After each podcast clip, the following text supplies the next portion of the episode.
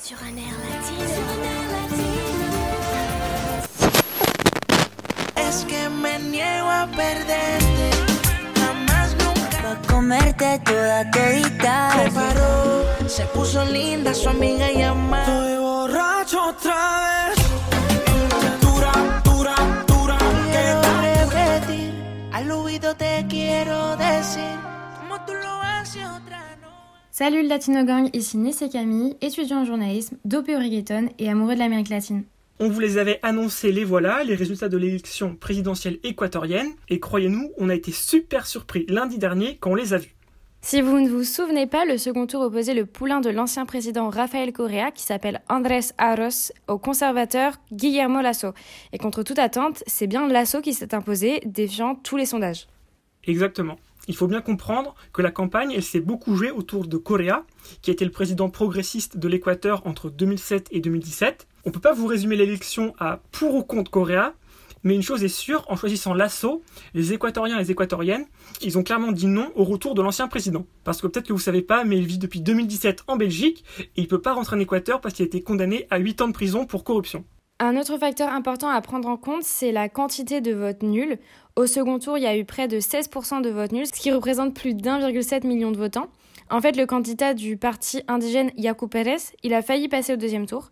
Euh, on avait un peu parlé avec Manuela, si vous vous souvenez. Donc il y avait moins de 35 000 voix d'écart avec le deuxième, et une grande partie de son électorat ne s'est retrouvé dans aucun des deux candidats euh, au second tour. Donc Yacu Pérez lui-même a appelé ses partisans à déposer euh, un vote nul dans l'urne, et beaucoup l'ont suivi. Et du coup, euh, qu'est-ce qu'on peut attendre de la présidence de l'assaut bah, c'est dur à dire. C'est assez dur à dire en fait parce que Lasso, on sait que c'est un gars néolibéral sur le plan économique et conservateur sur tout ce qui est social. Par exemple, il a déjà clairement annoncé qu'il n'y aurait pas de légalisation de l'avortement sous son mandat. Mais, mais, mais, il y a un bémol pour lui, son parti n'est pas du tout majoritaire à l'Assemblée. Loin de là. Ouais, dans les 137 députés de l'Assemblée nationale équatorienne, il en a récolté que 12. C'est vraiment peu. Devant, il y a la formation politique du Poulain de Correa, le parti indigéniste Pachakutik et encore une autre formation de gauche, Izquierda Democrática. Donc il aura sûrement beaucoup moins de marge de manœuvre que ce qu'il espérait. On continue avec les élections pour après enfin vous parler d'autre chose. Cette fois, on va au Pérou car les résultats du premier tour de l'élection présidentielle sont tombés.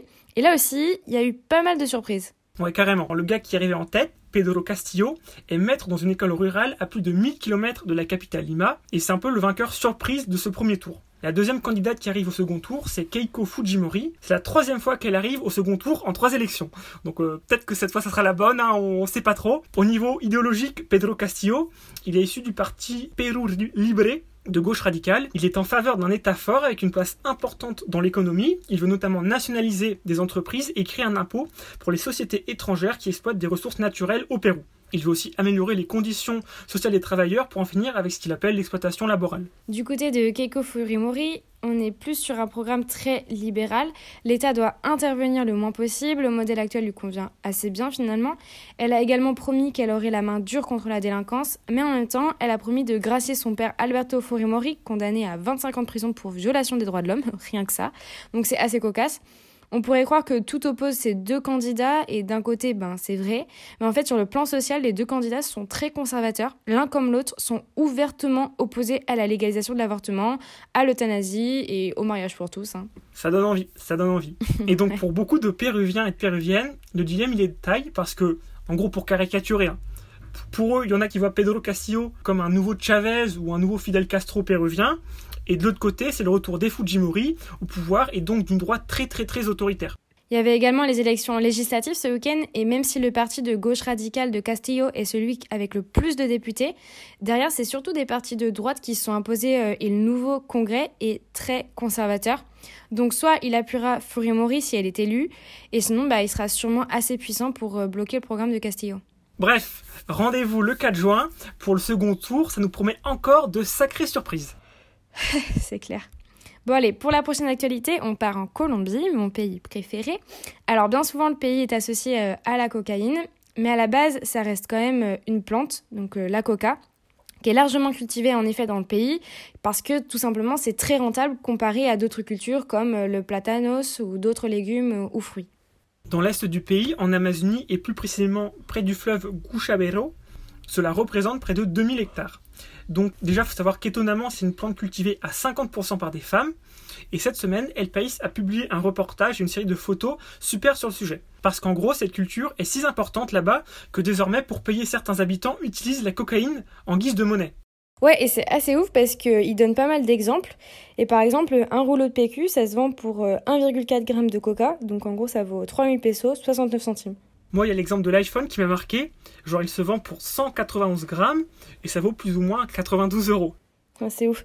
Et le problème, c'est qu'il n'y a pas vraiment de route qui mène là-bas, donc c'est un peu coupé du reste de la Colombie, d'où la conversion de la cocaïne en monnaie. Parce que le problème de, cette zone, c'est que vu qu'ils sont euh, vraiment euh, euh, coupés de tout. S'ils faisaient une autre culture, ils pourraient même pas vendre ce qu'ils font parce qu'il n'y a pas de, route pour euh, aller vendre ailleurs. Ouais, genre euh, le temps que ça arrive sur un autre marché, les, fruits ou légumes seraient plus bons quoi. C'est catastrophique, c'est catastrophique. L'économie dans, la zone donc elle est quasiment exclusivement illégale et la seule présence de l'État c'est justement pour éradiquer les champs de coca. Ouais, et le problème, ça reste qu'il y a des milliers de familles qui vivent de ça et qui, sans la coca, se retrouveraient sans rien ou avec euh, des ressources moindres si tout disparaissait. Donc, euh, dans le fond, c'est un sujet euh, assez compliqué en fait en Colombie.